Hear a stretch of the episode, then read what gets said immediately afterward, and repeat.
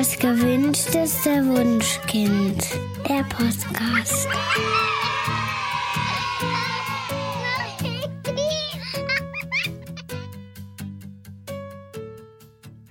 Hallo und herzlich willkommen zu Das gewünschteste Wunschkind, der Podcast. Ich bin Daniel Graf und ich freue mich sehr, dass ihr heute wieder mit dabei seid. Heute soll es um das Thema Lernschwierigkeiten gehen. Dazu habe ich zwei wunderbare Gäste eingeladen, nämlich Monika und Thomas Abt. Die beiden sind Lerncoaches und spezialisiert auf Rechenschwierigkeiten, auch als Dyskalkulie bezeichnet, und Lese- und Rechtschreibschwierigkeiten. Herzlich willkommen, ihr beiden. Hallo. Liebe Monika, lieber Thomas, Statistiken besagen ja, dass in der Mitte der Grundschulzeit etwa 23 Prozent aller Kinder Mühe mit den Grundlagen beim Lesen, Rechtschreiben und in Mathematik haben. Und bei etwa 5 Prozent aller Kinder liegen ausgeprägte Lese-Rechtschreibschwierigkeiten oder Mathe-Schwierigkeiten vor. Woran erkennen denn Eltern, dass ein Kind so große Schwierigkeiten hat, dass es eine besondere Unterstützung benötigt? Ja, die meisten Eltern entwickeln da ein sehr, sehr gutes Bauchgefühl. Also viele beobachten bereits im Kindergartenalter, dass die Kinder einfach, wenn es um Zahlen, um Mengen geht, wie sich zurückziehen. Das gleiche auch bei den Kindern, die Mühe haben später mit Lesen oder Schreiben. Die ziehen sich zurück, sobald da irgendwie was mit Buchstaben ist. Und dieses Bauchgefühl, das wird dann immer stärker im Laufe von den ersten Grundschulmonaten, Jahren. Wenn einfach es nicht klappt, also auch ähm, wenn Sie zusammen bei den Hausaufgaben zum Beispiel etwas angeschaut haben und es geht schon sehr lange, bis das Kind verstanden hat, was es dann bei den Hausaufgaben machen soll. Und am nächsten Tag ist wie alles weg. Und sie dürfen nochmal anfangen mit dem Kind, da das Ganze nochmal anzuschauen. Und da kommt natürlich dann auch eine Unruhe auf. Und dieses Bauchgefühl wird immer, immer, immer stärker. Die Kinder entwickeln dann auch immer mehr so eine Haltung, oh, ich bin dumm in diesem Fach. Ich kann ja. das sowieso nicht lernen. Oder ähm, zum Teil kommt dann auch Schulangst wirklich rein, dass sie gar nicht mehr in die Schule wollen. Und das Selbstvertrauen, das geht immer mehr in den Keller. Zum Teil in dem einen Fach, zum Teil wirklich generell. Mhm. Lasst uns mal ganz am Anfang darüber sprechen, wie hierzulande mit Lernschwierigkeiten überhaupt umgegangen wird und wie ganz normalerweise die Diagnostik erfolgt.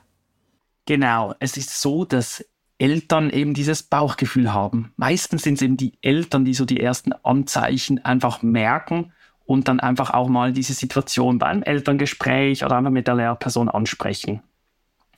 Und dann kommen wir eigentlich in eine sehr wichtige Phase rein. Da geht es darum zu unterscheiden, ist es ein Kind, das einfach noch mehr Zeit braucht, das einfach seine Lern seinen Lernweg gehen wird, das seine Entwicklung machen wird und einfach noch ein bisschen mehr Zeit braucht. Oder ist es ein Kind, wo wirklich die Grundlagen schwierig sind, wo Lücken entstehen und wo das Kind dann stecken bleibt.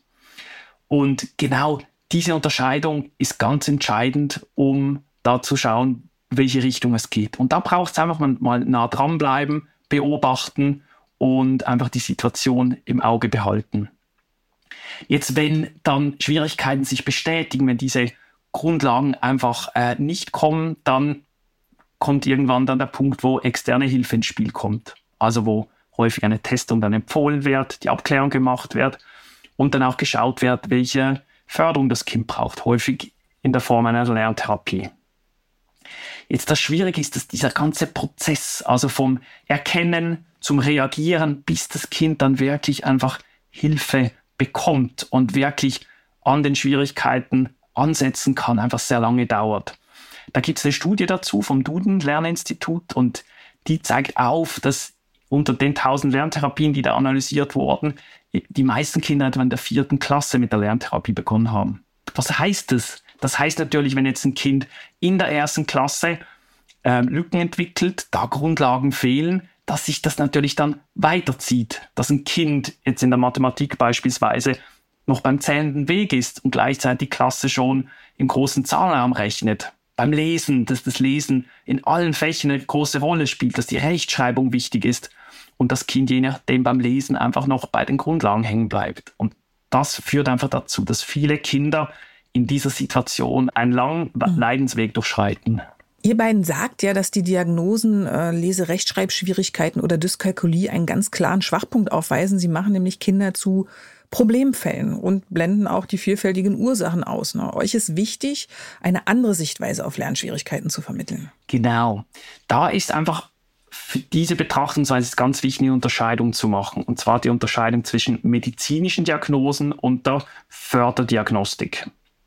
Die meisten Eltern sprechen ja von Diagnose. Mein Kind hat eine Dyskalkulie-Diagnose, eine LRS-Diagnose. Und was sie mhm. damit meinen, ist meistens die medizinische Diagnostik. Was heißt es? Das heißt, dass das Kind eine standardisierte Abklärung durchlaufen hat, dass es eine Testung gemacht hat und die Ergebnisse dann anhand eines internationalen Krankheitskategorie-Rasters dann eingestuft wird. LRS ja, nein, Dyskalkulie ja, nein. Und wie schon diese Ergebnisse sagen, geht es da um so eine Ja-Nein-Betrachtung, um eine Schwarz-Weiß-Betrachtung.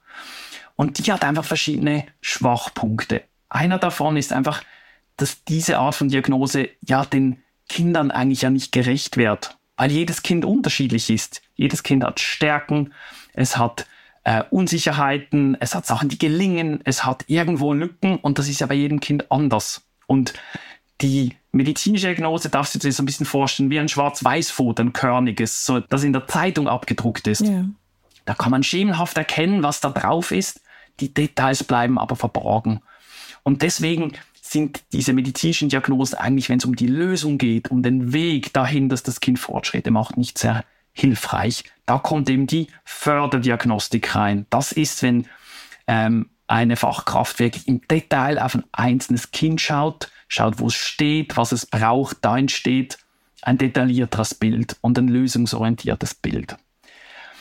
Die Diagnose jetzt eben, mein Kind hat LRS, das löst ja auch viel aus. Das bringt ja auch wie so einen Blickwinkel aufs Kind, nämlich mein Kind hat Probleme.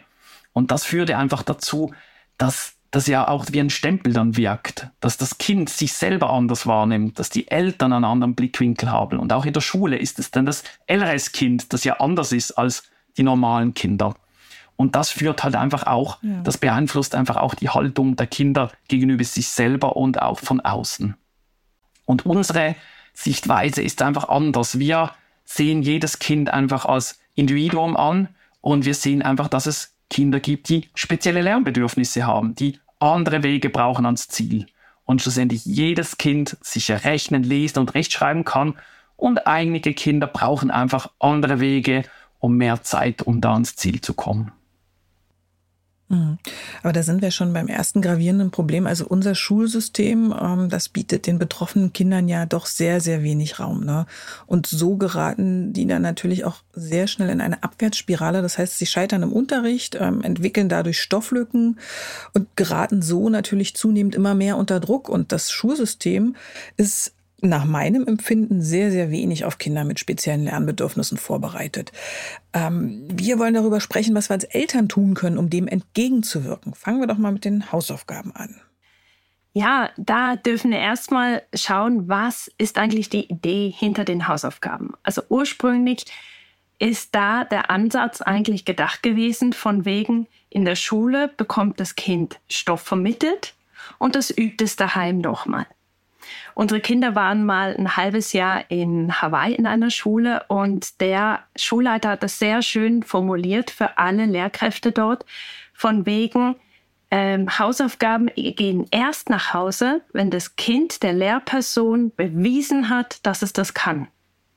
Und in dem Moment haben wir auch diese ganzen ähm, Konflikte zu Hause, haben sich wie in Luft aufgelöst weil jedes Kind kriegt natürlich dann das nach Hause, was es ja bereits konnte in der Schule und kann dann zu Hause zeigen, was es bereits gelernt hat. Und die Eltern erleben dann natürlich auch Fortschritte von wegen, da geht was weiter. Das erleben natürlich die meisten Familien hier nicht so, sondern es kriegen alle in der Klasse die gleichen Hausaufgaben. Die einen, die haben überhaupt keine Mühe damit, denen ist es viel zu leicht. Auch diese Eltern werden zu Hause eher Konflikte erleben, weil wir machen ungern etwas, wo wir uns langweilen, wo wir unterbeschäftigt sind. Und genauso die Kinder, für die das zu schwierig ist, die einfach noch nicht da sind, für die ist das auch sehr, sehr schwierig, dem dann gerecht zu werden. Auch die werden zu Hause natürlich versuchen, dieses zu umgehen. Und so entstehen wirklich Konflikte zu Hause über diese Hausaufgaben, die ja eigentlich nur das bezwecken sollten, das in der Schule Gelernte nochmal zu vertiefen. Ähm, wenn jetzt Hausaufgaben nicht gelingen, dann ist es für mich immer ganz, ganz wichtig, schaut, dass ihr mit den Lehrpersonen Kontakt aufnimmt. Denn die Lehrperson ist grundsätzlich für den Lernweg verantwortlich und das ist auch ganz wichtig, dass die Lehrperson weiß, dass das Kind hier noch ansteht oder dass das Kind eben äh, umgekehrt auch vielleicht mehr Input bräuchte. Also beide ähm, Beide Aussagen von den Eltern sind extrem wichtig für die Lehrperson. Jetzt haben leider viele Eltern dort schlechte Erfahrungen gemacht, weil sie dort angerannt sind. Weil es dann hieß, ja, also das Kind, das hat das zu können. Das haben wir in der Schule gemacht, das ist eingeführt worden und jetzt darf es das üben. Dann darf es halt noch mehr üben. Oder das Kind soll sich nicht so anstellen, dann soll es halt ein bisschen ähm, mehr noch das Gleiche machen. Also beide Fälle können dazu führen, dass schlussendlich grundlegende Schwierigkeiten sind, weil auch das Kind, das ursprünglich weiter war, abstellt und nicht mehr mitlernt, weil es ja einfach zu leicht war und dann auch Lücken entstehen können. Also es sind wirklich beide Fälle, die ganz, ganz wichtig sind, dass das Kind wirklich auf seinem Niveau lernen kann, wo es gerade steht. Und eben wenn etwas nicht gelingt, dann bräuchte das Kind in dem Moment, dass das Ganze kleiner gemacht wird, dass es dort üben kann, wo es gerade steht. Ja, das klingt in der Theorie sehr, sehr schön, aber ich höre tatsächlich immer wieder von Eltern, ähm, dass sie mit ihren Kindern wirklich eine Stunde oder wirklich noch mehr und noch länger an den Hausaufgaben sitzen und ihnen fehlt das Wissen, wie sie ihr Kind konkret unterstützen können. Also die kriegen von der Schule die Aufgaben und es wird erwartet, dass die so auch gemacht werden. Und das führt natürlich dazu, dass Eltern sich komplett hilflos fühlen und natürlich ja. auch der Stresspegel immer steigt. Ne? Also das genau. Kind spürt den elterlichen Druck und ähm, dann machen ganz, ganz viele Kinder zu. Also ich kenne das auch selbst, dass solche Situationen in Streit und Tränen enden. Und ja, das belastet natürlich auch die Beziehung zwischen allen Beteiligten. Ne? Und so eine angespannten Situation kommt es natürlich auch nicht zu einem Lernfortschritt. Also Energie und Zeit verpuffen vollkommen wirkungslos. Ähm, ihr sagt aber, wir Eltern können trotzdem aktiv dazu beitragen, diese Situation zu entschärfen, nämlich indem wir den Blick im ersten Schritt weg von Rechenwegen und Rechtschreibregeln hin zur Situation unseres Kindes und seinen Gefühlen lenken sollen. Genau, weil unser Blick, und das ist ja eigentlich das Schulsystem schafft das ja immer wieder, der Schulalltag schafft das, dass unser Blick ja immer wieder auf das Arbeitsblatt geht, auf den Lesetext auf die nächste Prüfungsvorbereitung. Also das ist wie so ein Magnet, der zieht ja uns immer wieder dahin. Und das ist ja einfach schwierig, weil in diesen Situationen ja immer die Energie und der Druck und die Anforderungen dahin geht, wo es nicht gelingt, weil das Kind ja die Grundlagen gar nicht kann. Und so entsteht ja auch die Überforderung. Und diese Überforderung ist ganz, ganz schwierig. Und für die Kinder entstehen da einfach viele Gefühle, die schwierig sind. In der Schule sitzen sie alleine vor etwas, sie sind überfordert, sie sind frustriert, sie ziehen sich zurück, sie schämen sich. Es ist ganz, ein ganzen Blumenstrauß von Gefühlen, der da einfach mitspielt. Und zu Hause kommen ja diese Gefühle häufig hoch. In der Schule halten sich die Kinder zurück und zu Hause kommt dann die Wut hoch, die Verzweiflung, der Frust. Und da zeigt sich eigentlich schon, es gibt ja diese zwei Ebenen. Es gibt das Inhaltliche, ja, der Rechenweg funktioniert nicht. Und es gibt die Gefühle bei den Kindern, die einfach zum ganzen Rechnen und zu dieser Situation sind. Und da ist es ganz hilfreich, wenn wir Eltern da unterstützen können. Gerade auf dieser Gefühlsebene können wir ganz viel tun. Und da hilft es einfach, das Kind zu begleiten. Also unsere Empfehlung ist, ich sage jetzt das Wort Absicht, Problemfach wirklich da zu begleiten. Also das Kind nie alleine vor einem Mathe-Arbeitsblatt, jetzt im Beispiel von Mathe-Schwierigkeiten, alleine mhm. sitzen zu lassen, vor einer Lern-App sitzen zu lassen und einfach da wieder in diese Verzweiflung reinzurutschen. Weil die Kinder ja diese Situation sehr schnell, sehr delikat sind. Die kippen sehr schnell, da kommt sehr schnell Überforderung auf, ich bin zu dumm, ich kann das ja nicht. Und da können wir auf der Gefühlsebene ganz viel erreichen durch dieses Begleiten. Hinfühlen, was braucht das Kind? Ah, es gelingt. Okay, bestärken, weitermachen. Oh, es wird unsicher. Da bin ich nah dran. Da gebe ich eine Hilfestellung. Da helfe ich den nächsten Schritt und ich lade mein Kind wieder ein, den nächsten Schritt zu tun. Also mit dieser Begleitung können wir ganz, ganz, ganz viel beeinflussen und viel Sicherheit geben. Thomas, du hast gerade gesagt, also begleiten ist äh, ein, ein sehr wichtiges Ding und du hast aber auch gesagt, wichtig ist es, die Kinder vor Überforderung zu schützen.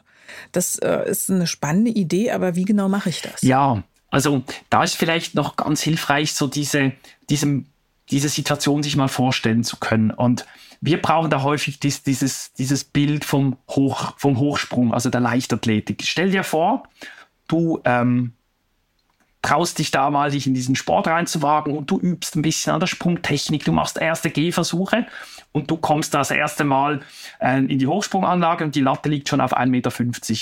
Und dir sagt das Herz in die Hose und du merkst, ja, ich werde das nie schaffen. Ja. Und jetzt ist es so, dass du da bist und während du da noch ein bisschen weiter übst, die Latte immer höher gelegt wird. Es geht immer weiter nach oben und dein Blick geht verzweifelt nach oben und du merkst, ich werde dies, das wird mir nie gelingen. Und das ist ja, mhm. was bei Kindern mit grundlegenden Schwierigkeiten passiert. Sie sind in einer Situation, wo die Grundlagen fehlen und gleichzeitig geht der Stoff laufend vorwärts. Der aktuelle Schulstoff nimmt laufend, ähm, nimmt laufend zu, die Anforderungen steigen und die Lücke wird immer größer. Und das führt natürlich notgedrungen zu diesen Überforderungssituationen. Und da hilft natürlich dieses enge Begleiten. Und das andere ist das Inhaltliche. Und da hilft auch dieser Perspektivenwechsel. Weil der aktuelle Schulstoff ja da ist, wo die Latte liegt. 1,70 Meter inzwischen. Wie soll mein Kind da drüber springen? Und jedes Kind kann ja etwas. Jedes Kind kann schon ein bisschen rechnen, kann gewisse Mengen, äh, kann schon gewisse Sachen. Und wichtig ist, das zu sehen und da anzusetzen und den Blick, die Energie und die Zeit dahin zu lenken, wo das Kind steht, nämlich bei den Grundlagen. Und dann passiert nämlich etwas Magisches. Was ja passiert ist, dass das Kind, das in der Schulsituation überfordert ist, das verzweifelt, plötzlich merkt, ich kann ja etwas, ich kann Fortschritt erzielen. Ja. Und es spürt seine Selbstwirksamkeit, es merkt, mir gelingt auch etwas. Ganz wichtig ist, um diese Grundlagen angehen zu können, braucht es fachliche Unterstützung. Und deshalb laden wir Eltern einfach ein, sich da von außen Hilfe dazu zu holen. Oft mangelt es Kindern ja auch an den notwendigen Freiräumen beim Lernen. Ne? Also da sie häufig mehr Zeit benötigen, ähm, ja, schaffen sie es nicht häufig, die, die Dinge selbst auszuprobieren oder selbstständig sich an die Schritte zu wagen, eigene Gedanken oder Ideen zu entwickeln. Ja, oder auch Fehler zu machen und diese korrigieren zu können. Wie schaffen wir es denn im Alltag oder ja auch in der Schule, ihnen mehr Gelegenheiten dazu zu bieten? Also ganz, ganz wichtig erstmal diese Aufgaben, die noch so abstrakt für die Kinder erstmal erscheinen, die in den Alltag von den Kindern holen. Ich rede immer von den Herzensthemen dann. Wenn wir jetzt Eltern im Coaching haben, dann schauen wir miteinander, ja, was liebt denn das Kind? Alles mit Lieblings vorne dran ist wunderbar. Lieblingsfarben, Lieblingshobbys, Lieblingstiere. Und äh, dann auf einmal ist so eine Aufgabe mit äh, 10 plus 3 überhaupt kein Problem, weil das Kind auf einmal sieht, ja, dort sind 10 von den Ponys und dort sind drei von denen. Und ja, das sind 13. Oder auch bei den Jungs, wir haben aktuell einen Bub, der liebt die Feuerwehr. Also dort ist alles rund um Feuerwehr. Ich habe noch nie so viel über Feuerwehr kennengelernt. Einfach weil die Eltern das so auf dieses Kind anpassen können, dass ähm, dort von den Stationen und den Einsätzen der Fall ist und das Kind geht auf und sieht einfach, um was es geht. Und das, yeah. äh, die Kinder brauchen Alltagsbezug, dass sie sehen, was eigentlich jetzt konkret in der Mathe passiert. Und das Gleiche ist natürlich auch beim Lesen und Rechtschreiben.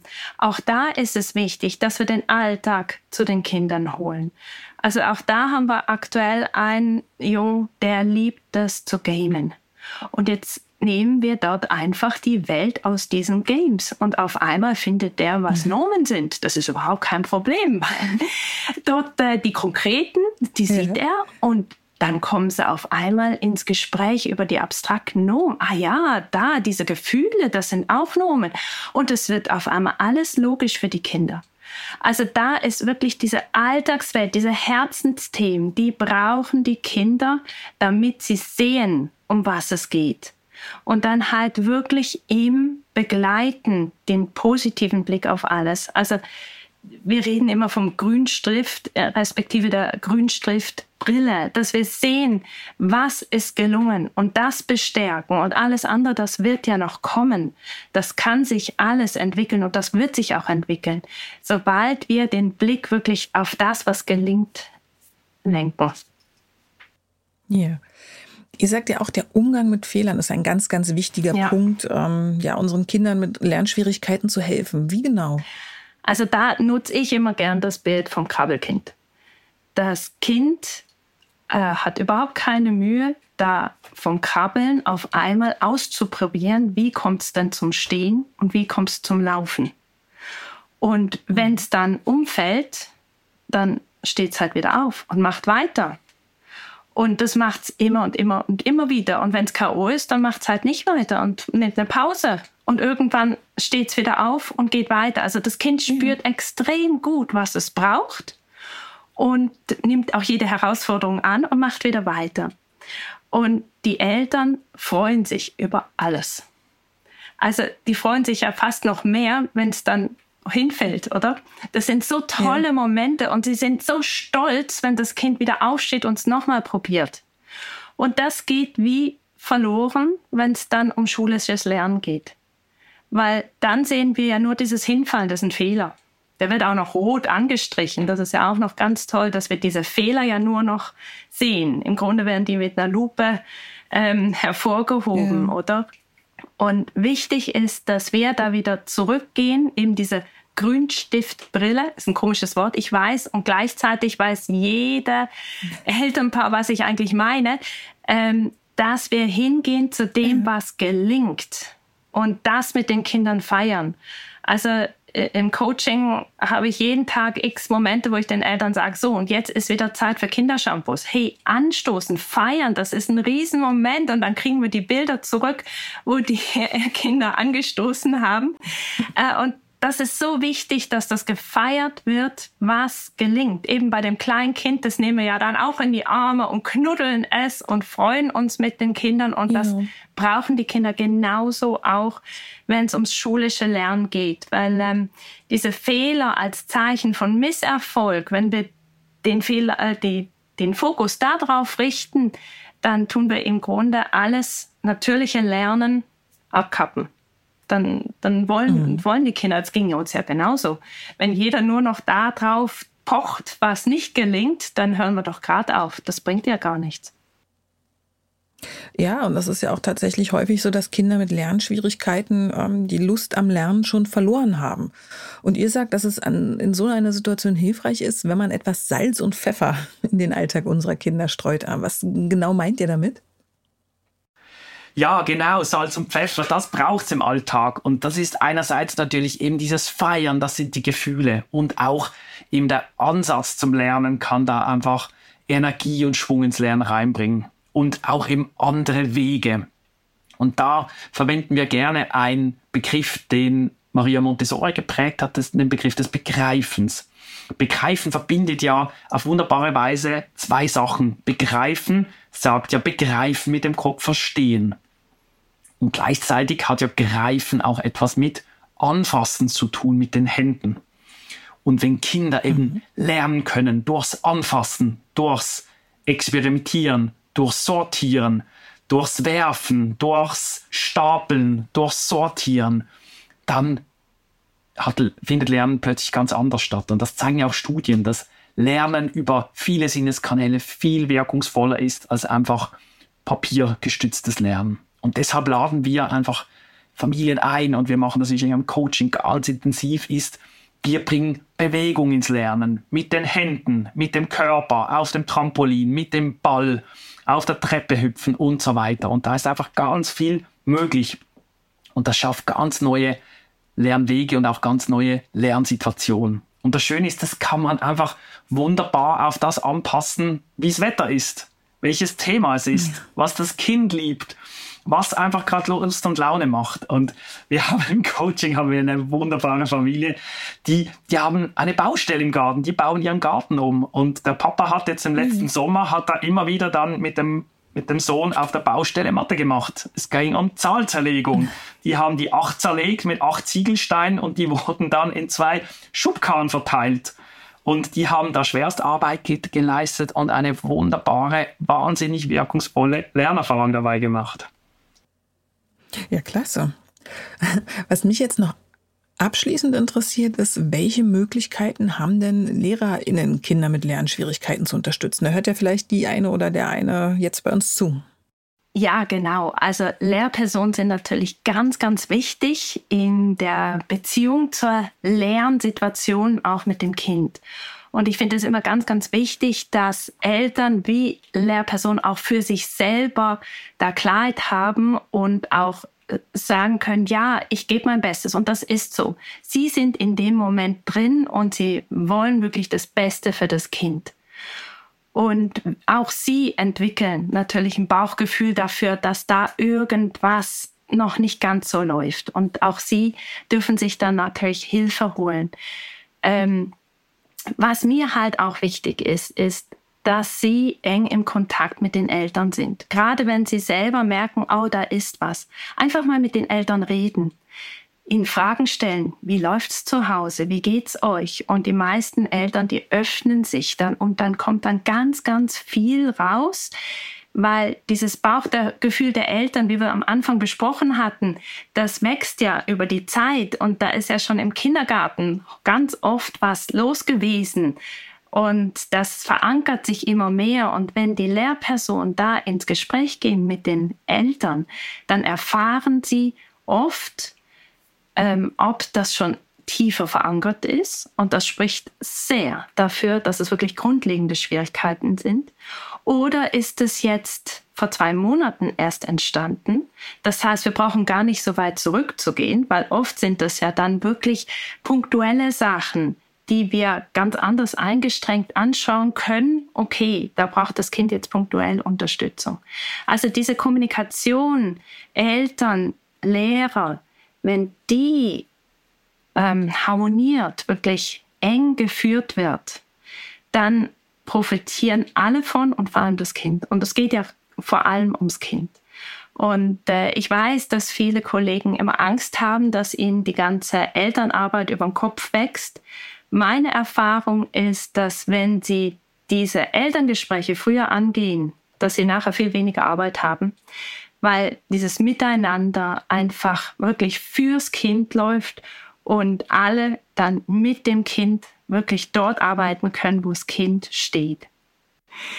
Also das eine ist wirklich diese Beziehung zu den Eltern, dass sich selber Hilfe holen und natürlich dann wirklich auch, wie wir am Anfang schon äh, das angeschaut haben, das Hawaii hawaiianische Prinzip der Hausaufgaben. Also wirklich anschauen, was braucht das Kind. Es braucht gar nicht viel Hausaufgaben. Es braucht das, was ihm gelingt, zum großen Teil gelingt. Und dort entfalten sich die Kinder. Dort kommt dann der Lernzuwachs, auch die Neugierde, mehr lernen zu wollen und äh, sie öffnen sich dann auch für die Sachen, die vielleicht jetzt aktuell gerade in der Klasse stattfinden und die noch nicht gelingen können, weil sie einfach noch mehr Basis brauchen. Und da einfach keine Angst zu haben, das wirklich kleiner machen für die einzelnen Kinder. Auch das ist ein Prozess. Am Anfang ist es Arbeit, ja, es ist Arbeit.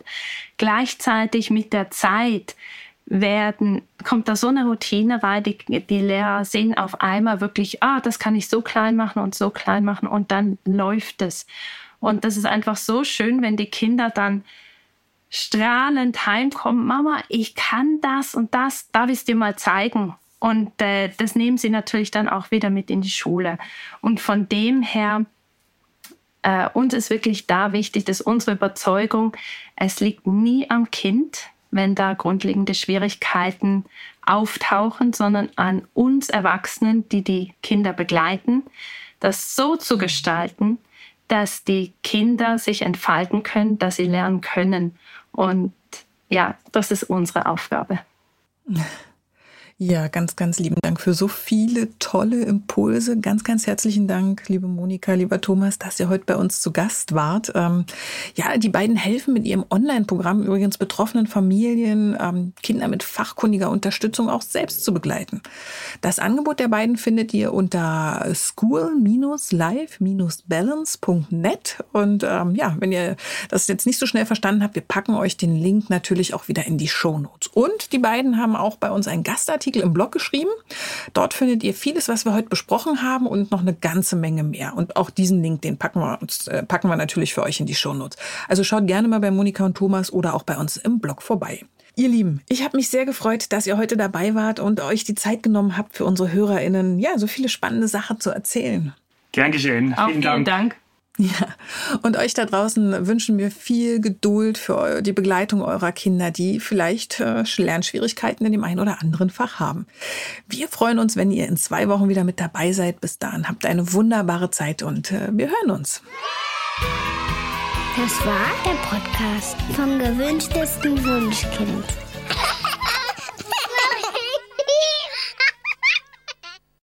Dieser Podcast ist eine Produktion der Audio Alliance.